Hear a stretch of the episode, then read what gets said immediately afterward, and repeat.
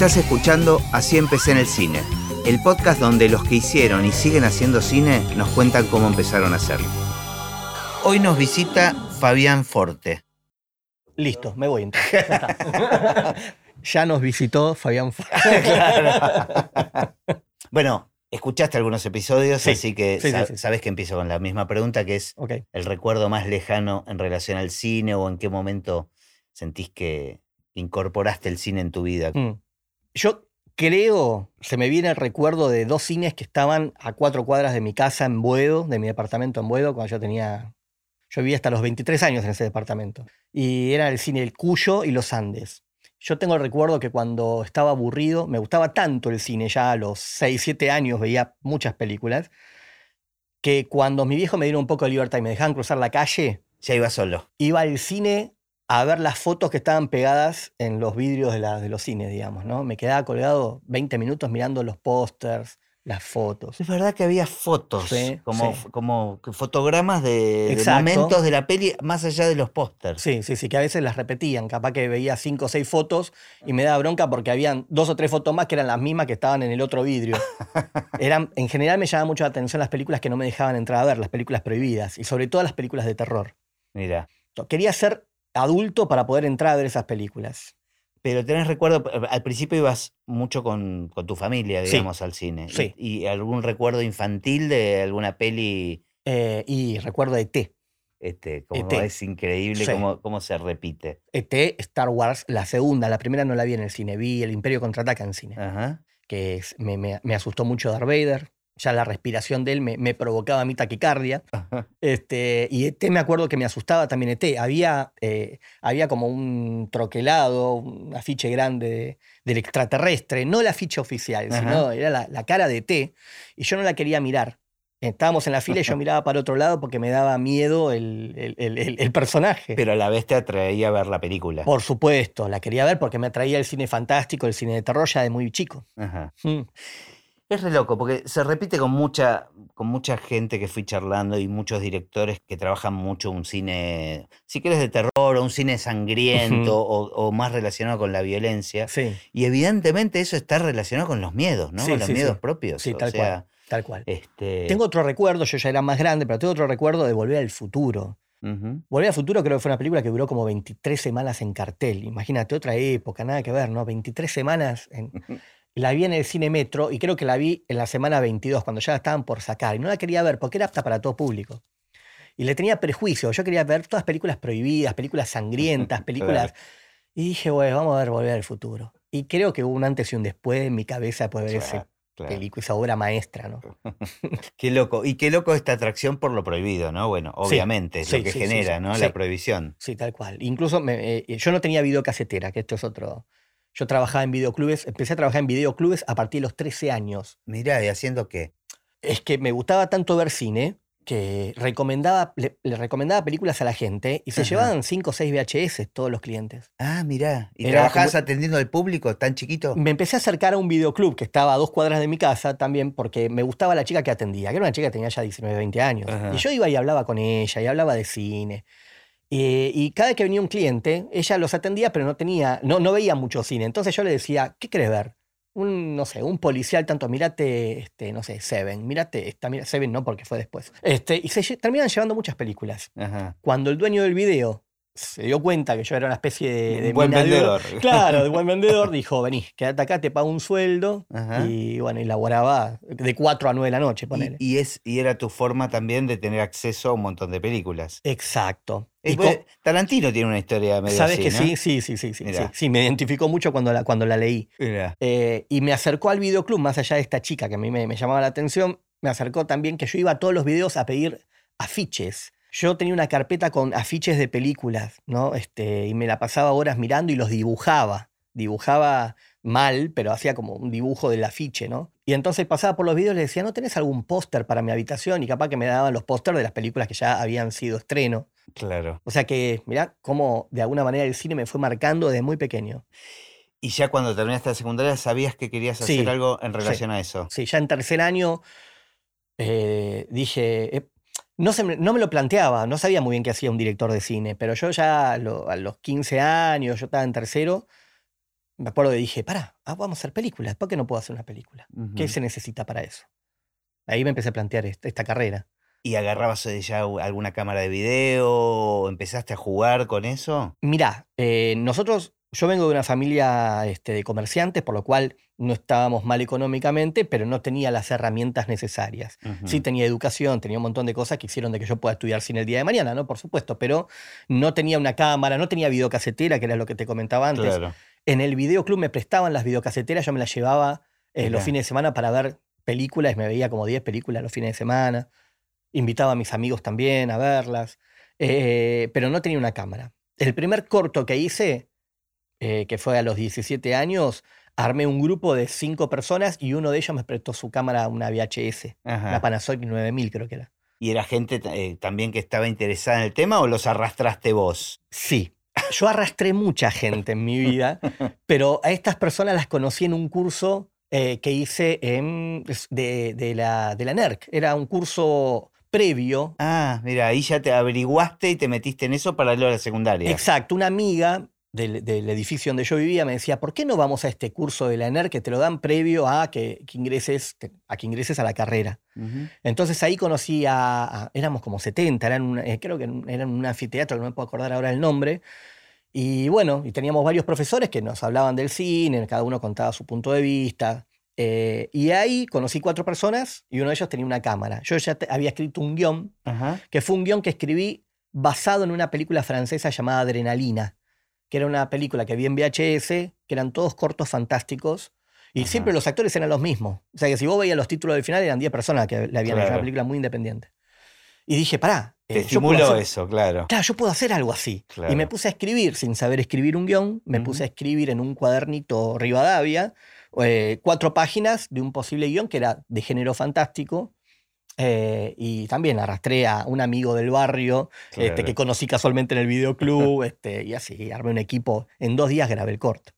Y después lo editaste vos, este. Eh, sí, no me acuerdo cómo fue que llegué a Marcelo Gardels, que fue un editor que tenía una oficina a tres cuadras de mi casa, todo cerca de mi casa, como Claro. verás. Y bueno, y le comenté, él habrá dicho, "¿Y este nene, yo tendría 17 años. Y fui con el material eh, grabado en Super VHS y con él edité el corto. Y el rol que asumiste fue de director Sí, claro, en ese claro. corto. Claro, y de alguna manera esa forma de trabajar con un editor que operaba el programa y yo al lado diciéndole este plano va pegado acá, este plano va con este, es incluso hoy día es el que sostengo. Claro. No puedo aceptar que los montajistas o los editores. Trabajen sin vos al lado. Sí. Me- medio que a veces he hecho películas, las películas comerciales que hice, eh, hice un salto en el tiempo grande, ¿no? Pero las películas comerciales que hice, tuve que aceptar que, como teníamos una fecha de estreno ya pautada, Claro. que yo vayan editando escenas. En paralelo que vos estabas filmando. exactamente. Claro, claro. Sí. Pero te pasa con todos los rubros eso de. Porque digo, en ese primer corto este, tenías que cubrir todos los, los espacios técnicos. Querías. Claro, sí, sí, no, la verdad que no, no soy tan obseo. Creo que tengo mis, mi- mi- mi- mis obsesiones y mis taras en cuanto a, a las cosas que tengo que lle- llevar adelante. Capaz que te llamo cuatro veces para decirte lo mismo, y vos me decís, sí, Fabi, me lo dijiste, este, pero no me meto en el área foto, no me meto en el área, me meto para contarles lo que me imagino sí, de la sí, atmósfera, Pero, no... no, no, te pasa lo mismo que con edición, digamos. no, claro, no es que digo, acá pone tal cosa, acá ponele el contra, no, en esa no me meto. Eh, ¿Y con los actores cómo te llevas? súper bien. Aparte, no me considero actor, pero tuve una época en donde actuaba. Ah, Protagonicé obras de teatro, hice mucho estudiaste teatro, Estudié hiciste- teatro, sí. claro, bueno, por eso digo, todo eso fue parte como de, de la formación. ¿Cómo te manejaste en este primer corto, digo? Porque lo tomo como una primera Sí, sí, película. claro, Me claro. parece que están buenísimas esas cosas iniciáticas. Es que la verdad que no tenía muchas herramientas para dirigir actores. ¿Y eran actores lo- los que trabajaban? La- el protagonista, que es un amigo mío personal, Alejandro Jorge, él al día de hoy seguimos charlando porque somos muy amigos y él tenía, no sé, seis años más que yo, yo tenía eh, 17, 18 y él debía tener 24. Y él era actor Él era o estudiante de teatro. Él estudiaba teatro, exactamente. Él nunca se dedicó profesionalmente a la actuación, pero estudió teatro. Claro. Sí, sí, sí, claro. Pero realmente cómo yo lo dirigía, y no, me imagino que era muy, no me puedo acordar, pero me imagino que era muy este, improvisado. Claro. Incluso hoy también te pasa que depende con el actor o con la actriz que trabaje, yo siento de que tenés, puedo llegar a tener herramientas, sobre todo porque también me considero actor también. Claro. A veces sí, a veces no, depende cómo me agarres. Este, entonces, puedo entender un poco lo que necesitan, depende de la personalidad de cada uno. Claro. Pero a veces hago como he visto en muchos backstage, el director se pone a actuar él, dice, esto es así, ta, ta, ta, ta. claro. Y el actor se queda mirando y dice, ok, como ya no te entendí con toda la parte teórica, ahora te sigo con, con lo que necesitas, claro, ¿viste? A ver, decime qué es lo que nece- necesitas. Claro, claro. Bueno, ¿y cómo siguió el cuentito entonces? Este, después de este primer corto, ¿qué pasó con eso? ¿Lo, ¿Se lo proyectaste a amigos? ¿Lo, Ese- lo- lo ese- me- lo vendiste en el videoclub? No, mira, ese primer corto, primero que la valentía de hacer el corto me la dio una persona que es un director hoy, que se llama Damián Leibovich, que él ni debe saber, nunca se lo conté a él, que él era compañero en este curso y él había hecho un corto muy bueno que se llamaba Muerte en Moscú. Y este curso era un en un teatro donde había una pantalla. Entonces el chabón en la mitad del curso, él proyectó su corto que había hecho con amigos y el, y el corto estaba buenísimo. Y yo dije, loco, si él lo pudo hacer. Claro, ¿por eso no también otro estímulo, ¿no? Exa- Exactamente, exactamente. Entonces dije, bueno, ok. Y ahí fue cuando armé, este, escribí, armé este equipo para hacer este corto. Claro. Después se lo mostraba a, todos, a todas mis familias. Me acuerdo que yo laburaba en este video y como no tenía video, se lo mostraba en el local a mis amigos, el cortometraje. Claro. Y mi tía, que estaba viva en esa época, me acuerdo que lo vio y vio mi nombre que decía Dirección Fabián Forti y se puso a llorar, ¿viste? Claro. Cosa que, que me acuerdo, ¿viste? Que uno se acuerda de instantáneas de la vida, ¿viste? Pero aparte son, son puntos este, muy estimulantes, Sí. tal vez, ¿viste? Que, que te empujan muy para adelante. o sea, Totalmente, totalmente. este, por más que, que sea una tía, este, Claro. Vos decís, bueno, es- mi trabajo produce eh, algo en los demás, ¿no? Exacto. Porque se trata de eso un poco. Y me molestaba, me acuerdo, cuando la gente veía el corto y decía, ah, ese es el pasaje tanto, ¿no? Ah, esa calle, ahí en esa calle nació tal. Era como que sentían que no le estaban dando bola a la historia. Claro, claro. ¿Viste? Era como tipo, eh, no, Como no que les le veían los hilos, le veían los Claro, hilos. Yo sentía eso, ¿me Claro. ¿entendés? Yo sí, sentía sí. eso. Pero hoy nos pasa a todos como Sí. espectadores, ¿viste? Sí. De, hecho, viene una gran producción a filmar acá en Buenos Aires y nos encanta reconocer este, los espacios. Digo, no, no necesariamente afecta al cuentito que nos llevaron este, de paseo. digamos. Totalmente, sí. Bueno, y, y eso te eh, ya entonces estabas recontradefinido para después que entraste en la NERD. Este, ¿cuál- No, mira, me puse a estudiar en una escuela eh, privada que se llamaba Escuela Superior de Cinematografía. Que era la escuela de Manlio Pereira, y cuando yo entré a estudiar ya él había fallecido y estaba como director Mauricio Díaz. Eh, una escuela que en principio estaba en Ascuénaga y, y Santa Fe, y luego pasó a estar en Santa Fe Pueyrredón. A todo esto recibiste apoyo familiar, digamos, para Sí, dedicarte sí, a sí. lo que te gustaba. O sí, sea, recibí apoyo familiar, pero obviamente me acuerdo que mi papá estaba inseguro en cómo, en cómo yo iba a, manejarme económicamente. Claro. Él me apoyaba en todo, él tenía un auto y me ayudaba a llevar equipos, que aquello iba hacía un corto. Yo fui una persona que siempre escribía cortometrajes, siempre trataba de estar en contacto con, con la narración audiovisual y contar historias. Y mi viejo me apoyaba, pero también me decía, che, ¿por qué no laburás de guardia de seguridad en, ¿Por qué, no, claro. ¿Por qué no haces tal cosa? ¿Viste? Porque tenía miedo en mi futuro, Claro. básicamente. En tus padres nada que ver con el mundo artístico. Nada que ver, nada que ver. Ellos este, tenían una verdulería, él, Ujú. mi papá se dedicó a eso, mi mamá trabajaba de, también este, empleada en, un- en otra, en otro lugar, o sea que no- nada que ver. Pero mis viejos me llevaban mucho al cine, ellos les gustaba ver mucho cine.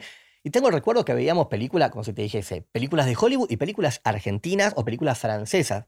Me acuerdo ir a ver eh, Gracias por el Fuego, Darse Cuenta, Ah, este, películas que decís, ¿qué onda? O sea, ¿viste? disfrutaban realmente de un, de un buen Sí. cine. Exactamente. eh, creo que veíamos en el autocine, que era un lugar donde podíamos, yo podía ver películas prohibidas. Ajá. Me hacía el dormido en el asiento de atrás para poder La entrar. hacíamos a- todos. en la el que hacíamos era- todo. Era, esa. Claro. eh, y me- vi eh, una con Brooke Shields. Bueno, vi esa, vi una de Sam Peckinpah, Clave Omega, una de las Mm. últimas que él hizo. Nada. O sea, mis viejos estaban todo el tiempo estimulando sin darse Claro, cuenta Claro, claro. eh, esta profesión mía. Claro. Sí, ¿no? Bueno, entonces entraste en esta escuela. Este, Entré en esta escuela. Estaba feliz. Estaba feliz, estaba feliz. Esto fue en el año, creo que 92, 93, por ahí, 93. creo. Porque, digo, venías con una vocación como muy clara. Sí. Que pocas veces, digo, no es común a los 18, 19 años Exacto, tener tan claro lo que querés hacer en la vida. ¿no? exacto, sí, sí. Me acuerdo que la escuela te da- tenía un día, te daban un día previo, era como que el día donde te convencían si te tenías que anotar ahí o no, donde ellos armaban un rodaje que duraba un día, entonces vos ocupabas un rol técnico y bueno, y ahí era como que te, te terminabas convenciendo que era el lugar donde tenías que estar para estudiar, Claro. digamos, ¿no? Y fueron cuatro años, me acuerdo, donde cursé y cada año hacía yo un corto, aunque ellos no me lo pidan, ¿eh? O sea, creo que en, en primer año o en segundo año había un cortometraje eh, que, tenías que todos teníamos que dirigir, pero yo ya había hecho como dos o tres, ¿me entendés? Porque me, me salía la compulsión de poder estar haciendo cortos, más allá de, los, de las exigencias de la escuela. Y siempre tu rol era el de director. O sea, nu- nunca dudaste de ese. nunca de ese dudé lugar. de eso, nunca dudé de eso. Es más, escribía mis historias, pero las historias eran la excusa para poder estar detrás de la cámara y dirigir. ¿no? Con el tiempo empecé a darme cuenta que el guion era la base de todo. Este, yo tenía, tu- te- tuve muy buenos maestros. ¿eh? Tuve a Luis Pie- Pietragala de- como maestro de guion, lo tuve a Aníbal Di Salvo como maestro de, como director de fotografía, Lavitman, este, Arbós en producción. Nada, tuve muy buenos profesores en esa escuela y siempre, nada, mi objetivo era dirigir. Después Claro. hacíamos ejercicio donde yo era gaffer o era camarógrafo. Pero sentías que el lugar tuyo era. Sí, el de sí, sí. A veces actuaba. Actuaba en la mayoría de los cortos de mis compañeros. Ajá. A veces actuaba. Que eso también de alguna manera me llevó a cuando terminé de estudiar cine pensar en eh, hacer teatro. ¿Por qué? Porque sentía que no tenía las herramientas suficientes para dirigir actores. Entonces yo decía, ¿qué pasa si el día de mañana me enfrento con un gran actor, con una gran actriz, y yo no saber cómo explicar lo que necesito? Entonces dije, me voy a poner a hacer teatro. Ahí, o sea que terminé la escuela de cine y tuve 3, 4, 5 años donde empecé a estudiar Ah, teatro. posterior al cine, Sí, mira. pero ¿Y, con el objetivo de dirigir actores. y con quién estudiaste? Diri- eh, estudié con varios. Eh, yo considero a mi, a mi gran maestro Alejandro Casavalle. Alejandro Casavalle este, es como mi, mi gran maestro. Y después hice clown también, con Darío Levi, con, este, con Diego, Diego Mauriño. ¿Y nunca te pegó por el lado de, de, de una intención de hacer carrera como actor, digamos? Por momentos sí, Ah. por momentos sí, no, me comprometí mucho, incluso eh, protagonicé obras de teatro, este, pero ¿qué pasó? Eh, en un momento falleció mi papá, tuve que empezar a hacerme cargo de las riendas económicas de mi familia, que era mi madre, y bueno, y, eh, terminé con una deuda importante, tu- tuvimos que vender el departamento donde estábamos, y yo hacía teatro y no ganaba un peso Claro. Trabajaba de asistente para unas, para unas clases, para las clases de Alejandro, pero no, el dinero que yo ganaba, por más que había buenas intenciones de que yo pueda vivir de eso, no, no me alcanzaba. Para... Claro. Hasta que en un momento me ya, o sea, mira lo que pasó. Pasó que hice con un grupo de teatro, con el grupo de teatro donde yo empecé a estudiar teatro, empezamos a hacer una serie eh, barrial en el Parque Chacabuco. Uno de los, mis compañeros vivía en una casa grande y otro de mis compañeros era muy bueno a la hora de convencer a la gente, también muy, muy sociable. Y él me dijo, ¿por qué no hacemos una serie cómica? Vos, Fabi, que estudiaste cine. Y yo decía, bueno, necesitamos una cámara, mirá mi inocencia. Yo tengo una cámara, me dijo otro. Y también se puso a actuar en la serie. Entonces empezamos a hacer una serie, una serie sin ningún tipo de objetivo más que verla. Que la grababan. La sea, grabábamos en una High 8. ujú. este, la veíamos en el teatro que hay abajo de, de la, de la ¿La autopista en Parque- proyectaban después? Claro, en el Parque Chacabuco hay un teatro enorme, Ajá, hermoso. sí, sí, sí. Bueno, ahí, en el que es en el ADA Buenos Aires, que también en esa época era el director Alejandro Casavalle.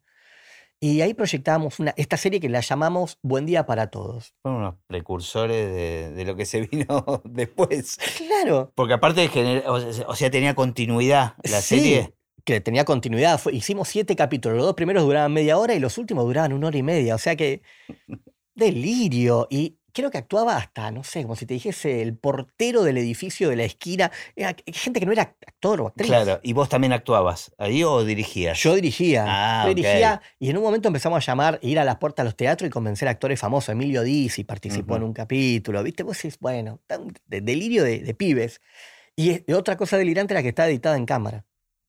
Ah, sea, directo. di- cronológico. O sea, yo le decía, sentate acá, Gustavo, listo, ahora sentate acá, ¿viste? Y, y- y está cronológico. Después íbamos a una isla de edición y capaz que algunos Ah, cortes los ah, afinábamos un poco más, claro. pero el 80% era cronológico. ¿Y lo tenés todavía ese material? Está en, VH, en Claro, VHS. Claro, es no, difícil, ¿no? Es difícil Intentamos- el VHS ahora. difícil.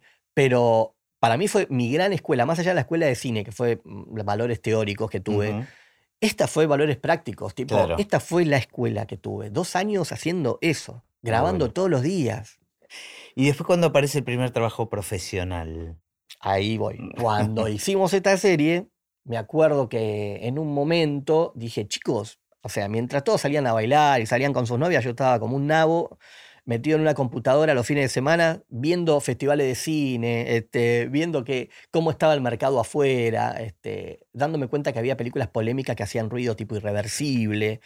Yo momento O sea, seguía tu actividad como cinéfilo. O exactamente, sea, exactamente. consumías, seguías consumiendo mucho cine. Sí. En un momento le digo a los chicos, ¿por qué no hacemos una película? O sea, ya hicimos siete capítulos de una hora. ¿Por qué no hacemos una película en un formato mejor, eh, mini DV en esa época, para mandarla afuera y ver si la podemos vender y ver cómo nos va? Y ahí fue cuando surgió la idea de hacer una película muy chica llamada Mala Carne, que la hice en el año 2002, la hicimos con este grupo, ¿no?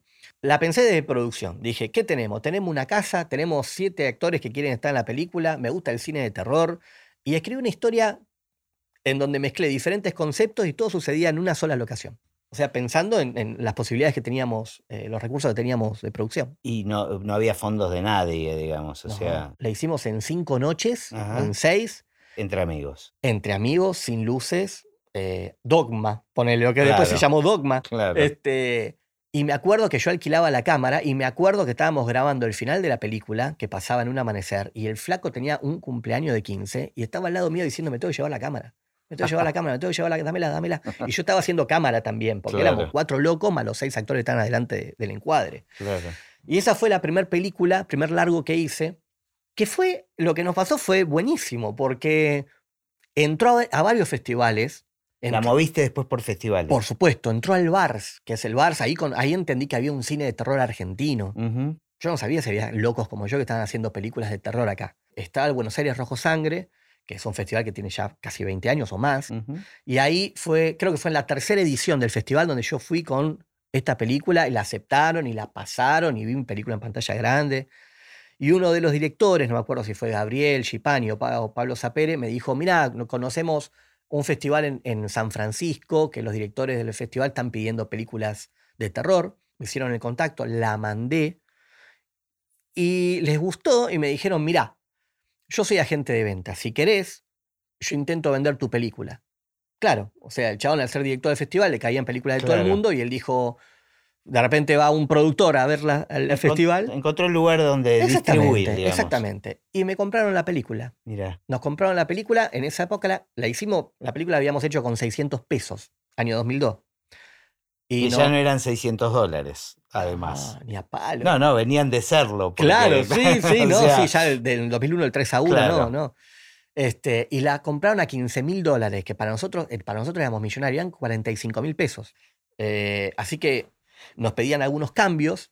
Ahí aprendí algunas cuestiones de, de- de- de cómo vender una película donde yo no estaba de acuerdo, pero en un momento dije, más sí, me entrego a esta 15.000 situación. dólares. Claro, 15 mil dólares, me pedían que cambie el final, me mandaron un guion escrito por ellos de cómo tenía que ser el final de la ¿Y película. que tuviste que refilmar? Tres años después tuve que refirmar, una actriz ya no estaba, estaba viviendo en España, tuve que poner una doble.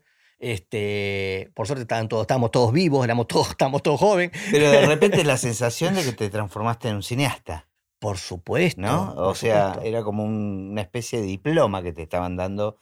El di- exactamente, el diploma que nunca tuve, porque la escuela de cine nunca la terminé. Ah, mira. O sea, hice el cuarto año, pero nunca, nunca tuve el diploma, no, los últimas, las últimas materias no las di. La cuestión es que firmé el contrato pensando que ya era un, un cineasta con- consagrado, y bueno, y nos, nos mandaron el dinero, o sea, todo funcionó a la perfección. Hicimos esas escenas, les, gus- les gustaron, todo hermoso.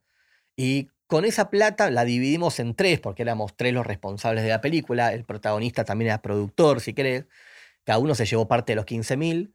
Y yo me compré mi primera computadora. Mientras, en es- hasta esa época yo escribía en computadoras ajenas. O que me prestaban o iba a la casa de alguien a escribir.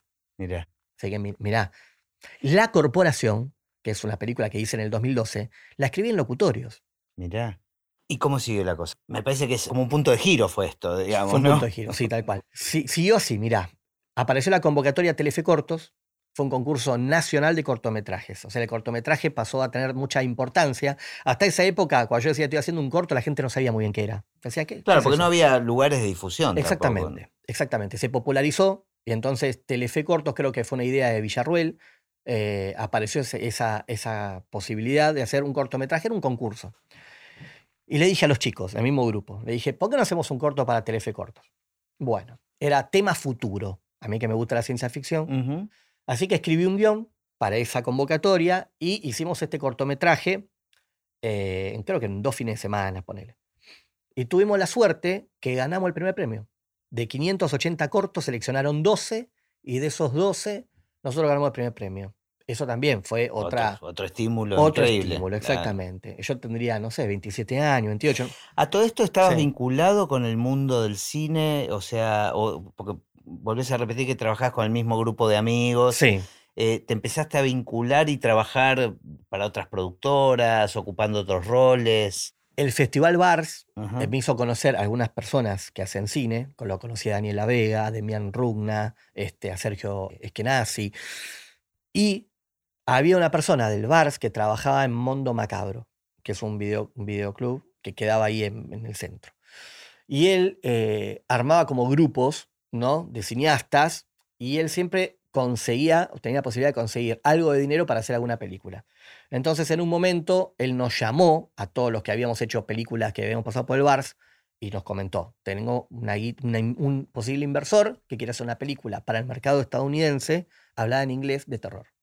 Dijimos, bueno, ¿quién la dirige? Se armó como, o sea, el tipo que ponía la plata decidió quién la dirigía, nos pidió los cortometrajes que habíamos hecho y bueno, la, la ter- terminó, la primera película que hicimos la terminó dirigiendo Daniel de la Vega. Y, ¿Y yo qué- trabajé de asistente de dirección. Como había hecho Mala Carne en cinco días, dijeron, che, este loco saca una película en cinco días, es el asistente de dirección. Y ahí encontraste como otra beta de- dentro de tu carrera, porque hiciste muchas películas después como asistente. Exacto, que empecé a trabajar como asistente sin tener la teoría del asistente. Yo empecé a, aprender a ser asistente con mis propias películas, con, organizando eh, a los actores, organizando dónde, eh, qué locación teníamos que grabar primero. O sea, empecé a trabajar intuitivamente como asistente de dirección, a armar un plan de rodaje. claro. Cuando hice esta película ya más comercial, empecé a tener en cuenta otros factores para armar el plan de rodaje, que es el plan de grabación, ¿no? Que- tiene que tener, es la base de, toda, de todo rodaje. Así que, de alguna manera, fui aprendiendo a través de mis propias experiencias este oficio de la asistencia de dirección. Y ahí fue como entré en contacto con personas que se dedicaban al cine, haciendo películas independientes muy pequeñas de terror. Bueno, y después de esta venta y de arreglar esta película, apareció la posibilidad de desarrollar otra, empezaron las películas por encargo. Eh, empecé a trabajar mucho como asistente de dirección. Trabajé, me acuerdo de, eh, a ver, la primera que hice fue Los Inquilinos del Infierno de Damián Leibovich y de Juan Cruz Varela. Después hice, eh, ¿cómo se llamaba? Una con Sergio Eskenazi también para el mercado internacional. Él tenía contactos afuera. Una película chica, creo que en 15 días la hicimos, hablada en inglés. Este, mucho esfuerzo en conseguir actores buenos que sepan hablar inglés y que parezcan realmente eh, yanquis, ¿no? Claro. En un momento, creo que mi quinta película como asistente fue una película comercial a través del Inca, que fue eh, Visitante de Invierno, también de Sergio Eskenazi. Visitante de Invierno marcaba un pequeño precedente, porque el cine de terror nacional estuvo 20 años sin hacerse comercialmente, digo. O sea, el Inca no aprobaba proyectos de cine de terror. La última creo que fue Alguien te está mirando, de Gustavo Cova y Maldonado. No sé si La Sonámbula de ciencia ficción de Fernando estuvo por ahí dando vueltas también. Pero hasta el 2006 no se estrenó ninguna película apoyo- con apoyo del Inca de cine de terror. Pero porque había un prejuicio de, el género, sí, digamos. sí, sí. sea. Y el tipo de cine que se elegía y los comités que estaban en ese momento. Había un prejuicio, sí. Que lo sigue estando. Tal vez en menor medida, depende. Si le preguntas a otra persona, tal vez te dice, no, el prejuicio está. Yo creo que en menor medida, pero sé que está. Sí, yo creo que seguramente como se le encontró una beta comercial, Sí. este, empezaron a bajar un poco los prejuicios porque gana el negocio, ¿no? Exacto. Este, Aparte, si vos ves internacionalmente, las películas de terror son muy comerciales, son muy vendibles. claro, si vos estás en otro país y producís cine, lo primero que haces probablemente sea la masacre de Texas, ¿viste? O sea, Sí, tratás sí. de hacer una película comercial de terror. Bueno, la cuestión es que trabajo en Visitante de Invierno fue la primera película de asistente en donde yo me tenía que basar en cuestiones sindicales, tipo 8 horas, eh, no, no están las 8 horas 45, este, eran 12 horas de descanso, que no haya, este, no me sale la palabra ahora, pero que bueno, se respeten esas 12 horas de descanso entre un día y el otro.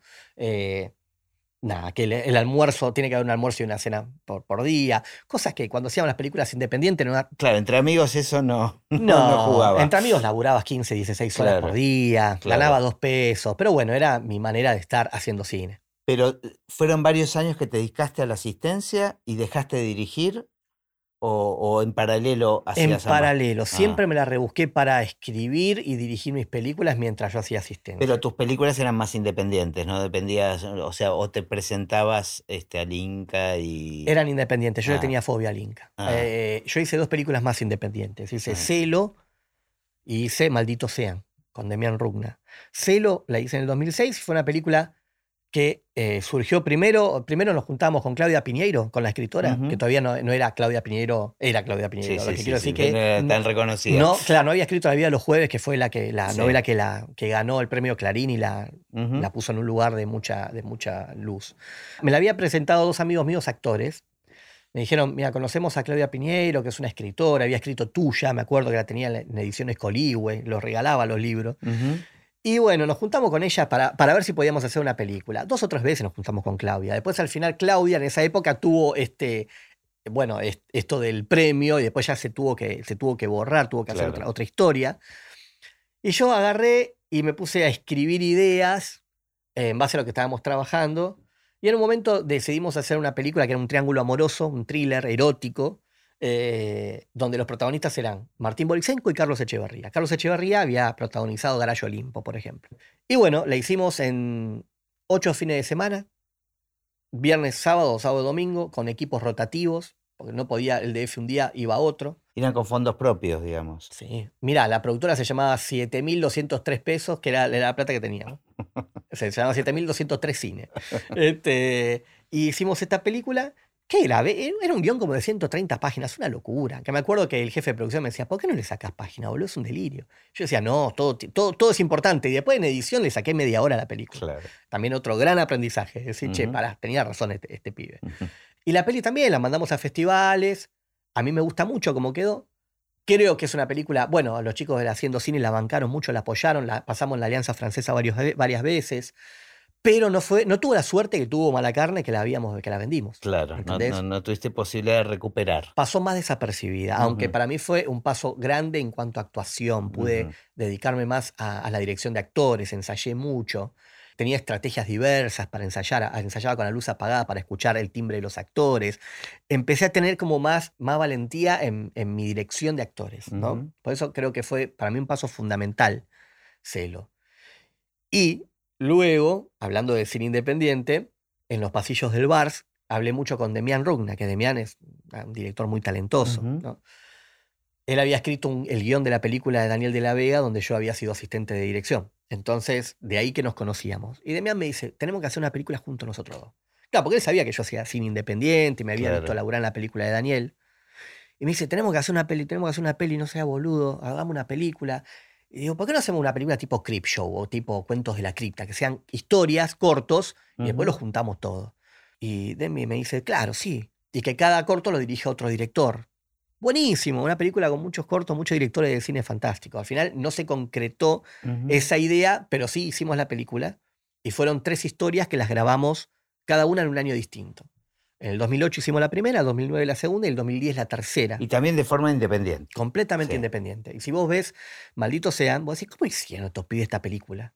Es como cuando ves Demonium, viste, Sí, de sí. Pablo Pared, que la hizo con Simon, con Dani Casco. Son películas, si no pueden haber hecho estos pibes esta película independiente. Si le hicieran a través del Inca, pagando todo lo que era, se- eh, sería una película enor- enorme, cara, muy cara. Claro. Muchas locaciones, personajes, efectos, un quilombo. Así que esas fueron mis tres experiencias. Maldito nos proyectó bastante en el mercado internacional. Tuvo con más de 30 festivales. Mira qué bueno. Claro, porque si bien no tenías este, un retorno comercial, Sí, estaba el mundo de los festivales, que eso te permitía también otro tipo de conexiones. Exacto. este, Exacto, ahí conocimos a Fantaspoa, conocimos un montón de festivales donde tuvimos la suerte de ganar premios eh, y de tener, tener contacto con el público, de ver lo que al público le gusta, lo que al público no le gusta, la crítica, viste, el punto de vista de los, de, de los periodistas con respecto al trabajo. Nada, me pareció que son experiencias súper enriquecedoras más allá del rodaje y lo que es hacer esto, ¿no? Y en paralelo laburaba de asistente de dirección. Porque con Celo y con Maldito no, no, no ganábamos plata. Al contrario, era plata nuestra que poníamos ahí. Yo creo que hay gente que piensa que hacer cine es un trabajo para gente de dinero y la verdad que yo no vengo por ese lado. Claro. No, no, no, creo que tenés que tener la pasión de hacer cine. Sí, se puede hacer cine sin plata. Está buenísimo hacerlo con plata, Sí, por, por supuesto. supuesto, y, por hay, y supuesto. hay proyectos que este, son complicados de hacer sin, Claro, sin claro. la plata. Pero las ganas de hacer cine tienen que superar eso, digamos. Claro, y también tenés que tener una idea que puedas desarrollar y puedas escribir que esté a tu alcance también, ¿no? Esto que te decía, Claro. escribí la primera película pensando en la casa que teníamos, en los actores que yo tenía. Este, después se sumaron cosas, pero no eran cosas desbordantes, no eran alienígenas, eran Claro. cosas que decís, bueno, llamo a alguien que haga, claro, alguien que haga efectos especiales, a ver quién, quién se dedica. Bueno, a ver qué tan posible es hacer esto que pensé, esto que escribí, ¿no? Pero siempre pensando en la producción, que es algo que hoy tengo a la hora de escribir, Claro. que te limita a veces y a veces te da la posibilidad de tener soltura y no presentar un, un guion delirante, Claro, de- claro, un guion claro. basado en una película hollywoodense, es decir, Sí, no se como puede un, hacer e- esto como acá. un equilibrio, ¿no? Exacto. ¿Y en qué momento aparece la convocatoria para las pelis comerciales? Bueno, este, mientras yo trabajaba de asistente, a los productores con los que trabajaba, ellos veían las películas que yo hacía, veían Celo, veían, este, vieron Maldito Sea. Maldito Sea fue una peli en que mucha gente se nos acercó para felicitarnos, mucha gente la valoró mucho. Y hubo productores donde dijeron, che, estos dos pibes, tanto Demián como yo, loco, tienen que estar haciendo películas eh, más grandes. Claro. Eh, y yo tenía en ese momento el guion de La Corporación, que antes la nombré, que la había escrito en locutorio, ¿no? La había escrito, no sé, en el año 2007, 2008. ¿no? Y en un momento la había agarrado un productor. Después el productor se echó para atrás o le salieron, creo que formó una familia, se le complicó, medio que quedó en la nada. Y Cinema Group, que son eh, Horacio Mentasti, Esteban Mentasti, yo estaba trabajando con ellos, trabajé con ellos en Visitante de Invierno, estaba en contacto y me dijeron, che, Fabi, ¿no tenés una película, un guion vos? Yo digo, sí, claro, tengo La Corporación. Que no se llamaba La Corporación, se llamaba Hit Life.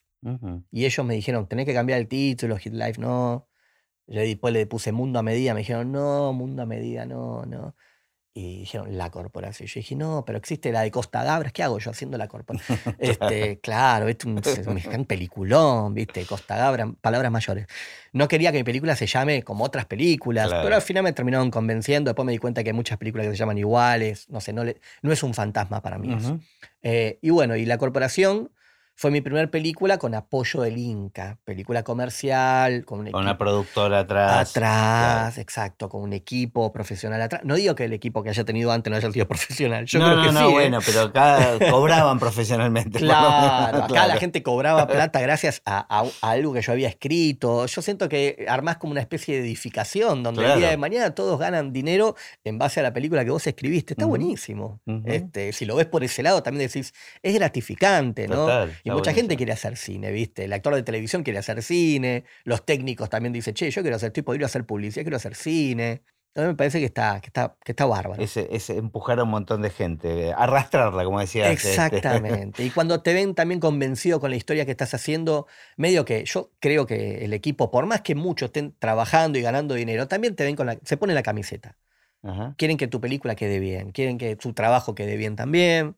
Uno tiene que estar muy convencido como director de la película que está haciendo. No, nunca, nunca me pasó de hacer una película que a la cual no confiara. Sea una película comedia que me pasó después, lo que sea, siempre tenés que estar pensando que esa película va a hacer cagar de risa a la gente o se va a asustar mucho. Tenés que creer mucho en el, en el proyecto, ¿no? Y eso hace que tu equipo crea también, ¿no? Yo creo que sí. ¿Y cómo te llevas con, con los rubros de postproducción? Este, bueno, hablamos antes un poquito, Sí. de- te, te interesa mucho la edición, es algo donde querés Me estar. encanta eso. Y después no te metes tanto con fotografía, con color, soltás ahí un poco y confías. Suelto un poco, pero utilizo muchas referencias de cuadro. Me gustan las artes plásticas. Ajá. También pinté en su momento. Es como que de alguna manera, sin darme cuenta, trabajé un poco en muchas áreas. Ven en la danza, creo que muchas cosas las fui por lo menos incursionando, asomando la cabeza y creo que en el cine aparece. Claro. Soy baterista, este, creo que en, en el ritmo del montaje un poco está. La música. eh, La- eh, exacto. eh, editar tanto música como sonido y editar imágenes es un poco lo mismo, digamos. Exacto. No me considero músico, pero sí creo que te ayuda a la hora de eh, tener timing, a la hora de editar y decir, che, esto tiene que durar, no sé, un segundo menos. Acá siento que, viste, hay algo in- de intuición que creo que está. Y con mis rubros, con sonido y música en general. eh, Mirá, me pasa que a veces tengo películas donde no tengo la más pálida idea de la música y a veces tengo películas donde te digo, esta, esta sabés lo que película... querés. Sí, fue un gran desafío las socios por accidente, porque como las socios por accidente, nosotros ya teníamos fecha de estreno, entonces quienes hacían la música me decían, leyendo el guion, me decían, decime qué escenas para vos tienen música y qué tipo de música. Las socios por accidente las codirigimos con Nicanor Loretti, ¿no? Ajá. Y era un desafío, porque vos decís, pará, pero no, no estamos viendo la película, estás viendo en tu cabeza, pero no estás viendo la película real materializada. Decís, ¿Cómo puedo saber yo dónde va la música? Podés tener, decir, bueno, esta Claro, escena, más esta una escena comedia, Claro, digamos. Esta escena puede tener música. Yo esta, entonces le hacíamos una marcación, hacíamos un desglose de las escenas que creíamos que tenían que musicalizar, porque ellos tenían que avanzar. Claro. ¿Me entendés? Entonces, si nosotros terminábamos la película a fines de abril y en junio teníamos que estrenarla, los, de- los matábamos. ¿Cómo hacían para hacer la música en tan poco tiempo?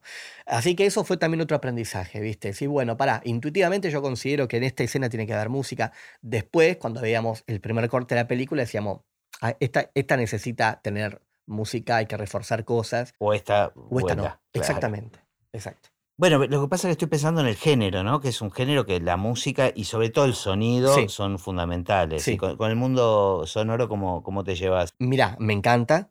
Tengo ideas, Ajá. tengo ideas, e incluso cuando escribís el guion ya te imaginás el mundo sonoro, a veces no tanto. Sobre todo en una película de terror, ¿no? Digamos, Exacto. me parece que es este. Exacto. A veces no tanto. A veces Mm. este, pasa que el sonidista con el que laburo, capaz te dice, Fabi, mira, tenemos esta escena eh, donde pasa en un departamento, está la chica durmiendo. Yo me imaginé acá, sonido de noche, grillo, y de repente el tic-tac de la campanada de la iglesia. Vos decís, claro, ni se me ocurrió. Claro, Tenés razón, viven claro. al lado de la iglesia, suena la campana. ¿Me entendés? O sea, ustedes ven por ese lado cosas que nosotros no escuchamos. Escuchan Bueno, cosas sí, que sí, nosotros no sí, ¿me Nosotros narramos desde Exacto, ahí, claro. exacto. Y ahí está, de alguna manera, este ejemplo me relaciona con todas las áreas, porque vos Claro. decís, yo tengo esta idea de luz, ok, bárbaro, tengo esta idea de color, ok, bárbaro. Es, es escuchar al especialista, ¿no? Exacto, entonces te dice, y Fabi, ¿por qué no le pones esto y esto? ¿Y qué pasa si en vez de estar todo vestido de negro no tienen... Entonces, si vos tenés los oídos abiertos y decís, claro, para algo me rodeo de gente profesional, y decís, sí, claro, vamos por ahí. Claro. Vos tirás, yo creo que uno tira el punto de partida. ¿me entendés? Sí, sí, baja una idea general. este. Exactamente. Yo lo escuchaba a Javier Bardem que decían, yo soy actor. O sea, a mí yo no escribo. A mí Claro. dame un personaje escrito y a partir de ahí yo construyo. Y es un poco eso. Todos dicen, Fabi, esta película de terror, yo me imaginé que si estos monstruos se dejan llevar por el sonido, y bueno, vamos a construir todo este mundo sonoro para que haya más suspenso y el espectador diga, en cualquier momento aparecen estos bichos. Claro. ¿Me entendés? Sí, sí, claro, tenés razón. Por eso me parece que uno tiene que estar siempre escuchando como director. Está bueno. Mm. Bueno, para cerrar siempre hago también la misma pregunta que es en relación al futuro del cine. ¿Qué pensás? Uf. A todos les pesa mucho la, la pregunta. Sí, pero yo escucho directores, directoras que creo que creo que hablan mejor que yo en ese sentido. O sea, tienen un análisis mejor armado que. ah, Yo me siento medio como turco en la neblina en este momento. O sea, por más que haya hecho dos películas hace poco, que fueron eh, Cosa de Mandinga y Juego de Brujas, siento como que está cambiando los formatos, está cambiando absolutamente todo, por lo cual a veces intento pensar cómo, se, cómo es hacer una película sin la mano del instituto, ¿no? Que estamos todos muy acostumbrados a hacer cine a través del Inca, ¿no? Y con el dinero del Inca. Más allá que haya tenido algunas pequeñas experiencias haciendo películas, series en coproducción, creo que también los productores, la mayoría de las productoras acá, las productoras más pequeñas o medianas, se acostumbraron también a trabajar desenredando eh, nudos del sistema Inca. Entonces, ahora que tienen que pensar también en coproducir, siento que también están bastante perdidos, ¿no? Como tipo, che, bueno, a ver cómo hacemos para sacar adelante esta película, cómo hacemos para asociarnos con otras productoras de afuera. Entonces, son como muchos, muchas cosas, ¿no? Las que hay que atacar. Primero es También el mundo plataformas, Mundo ¿no? Plataforma, la- exacto. la- ¿Qué quieren? sí. ¿Qué quieren? Yo me estoy juntando mucho con, con productoras a ver qué es lo que necesitan, qué es lo que las plataformas ven. Entiendo que lo agridulce mucho no les gusta, depende también del país, depende de la plataforma, que Ujú. es tipo salado dulce, o drama, o comedia, o terror, o si haces una de terror cómica, tal vez, viste, ya en medio, mm, mm, ¿me entendés? Yo hago mucho cine de terror con una arista de- de- de humor. Claro. Entonces, estoy tratando de entender un poco el mercado y qué es lo que se quiere, ¿no? A su vez también hay una cuestión fuerte, No tenemos distribuidores prácticamente acá. Eso también es otro gran problema. El cine argentino pasa completamente desapercibido. Nadie quiere estrenar una película argentina. Es tipo una pérdida de tiempo, de dinero. ¿Para qué? las, las, salas de cine están ocupadas con tanques. Entonces, si tu película dura en el Gomón una semana y de repente un youtuber tiene 600 millones de vistas en cinco días, vos decís, esto es completamente injusto. ¿Me entendés? Pide sacándose un moco, lo ven dos millones de personas en cinco minutos y de repente una película con mil valores estéticos que te puede gustar o no, pero hay mil decisiones estéticas atrás, no la ve nadie, la ven 10 personas, 15, 100, 2000. ¿Viste? Entonces, realmente creo que es un momento de mucho cambio. Yo igual soy, siempre soy optimista. ¿Por qué? Porque a mí, la verdad que mi experiencia de vida es que siempre que me preocupé, las cosas se cambiaron. Siempre me pasaba, tipo, algunos me decían, no, no hay que hacer cine en este país. Y yo vivo de esto. Tengo 47 años y sigo, estoy acá delante tuyo hablando de cine y hago películas. Obviamente me gustaría hacer películas más grandes, me gustaría tener más una productora fuerte atrás, que, tengamos más paño para hacer películas con más recursos, por supuesto, más vale. Pero estamos haciendo cine, ¿viste? ¿Qué sé yo? Eh, tal vez sea. Poco, no, es, poco. tal vez sea naif pensarlo de esa manera. Veo los problemas que hay adelante. Pero hasta ahora es como que siempre fui andando. Los capaz que se acomodan de alguna manera. Claro, capaz que de acá a cuatro años te digo, sí, la verdad, mira, estamos, estoy trabajando en un kiosco, ¿me entendés? No estoy haciendo videos sacándome un moco, a ver si. Sí, sí, sí, tal cual. Este, pero creo que es un momento de quiebre. A su vez, hay mucho material, viste, dando vuelta. Yo ya tengo un gran mareo. Yo vengo de, un estilo de vida en donde querías ver una película, tenías que ir a un cineclub, tenías que esforzarte por verla. Ahora los pibes apretan un botón y ven la, película que quieren, mientras miran y chatean, mientras hablan con otros, o sea, como que la cabeza la tienen en 28 lugares y no está bueno. ¿Me entendés? Es como un reflejo de cómo vivimos. Y me parece una falta de respeto también por la película. Las películas están hechas para que te sientes en una sala por lo menos hasta hace unos años atrás, y disfrutas del sonido, de la música, de, la foto, del reflejo que se rompió el culo el DF por poner atrás de fondo. Y eso, el espectador prende la tele así y dice, ah, saco, esto no, esto no me gusta, esto no Con suerte la tele, además. Cuando no el celular. el celular. Yo mm. hice una serie llamada Limbo, que era, estaba pensada para el celular. Mm. Eh, son ocho capítulos de ocho minutos para que el, público joven lo vea en su celular mientras. Bueno, pero por eso, digo, de alguna manera estaba pensada para eso. A mí que, que aparezcan nuevas posibilidades eh, adaptadas a las épocas, como decís vos, que tiene que ver con la forma en que vivimos, el temor es que no se pierdan las otras, ¿no? Claro. Claro. en una cosa no quite a la otra. En eso soy optimista. Este que hay mm. gente que dice el cine murió ayer, ni en pedo, mm. para, dramático. es como que dice, viene el fin del mundo, para 88 mil veces amaron que venía el fin del mundo. Todo depende cómo lo quieras ver también, ¿viste? Pero bueno, yo vengo de hacer cine con una cámara, ¿entendés? Entonces no estoy acostumbrado a hacer cine eh, envuelto en almohadones de plumas, ¿viste? Con una gran capacidad económica. Creo que también eso me permite ser un poco más flexible a la hora de pensar. Ahora bien, vos me preguntás cómo sigue la cosa, no tengo idea. Yo estoy escribiendo guiones de largo, trato de escribir eh, Biblias de series, porque estoy tratando de, ser flexible y adaptarme al sistema y a lo que se viene. Está buenísimo. gracias, Gustavo. No, gracias a vos, gracias a vos, un placer. Igualmente. Este,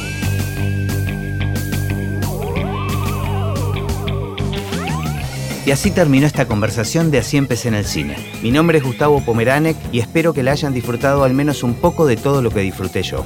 Recuerden que se pueden suscribir para escuchar todos los episodios que vamos subiendo en asíempecénelcine.com. También nos pueden buscar en Apple Podcasts, en Spotify o en cualquier otra aplicación de podcast. Los espero en el próximo. Chao.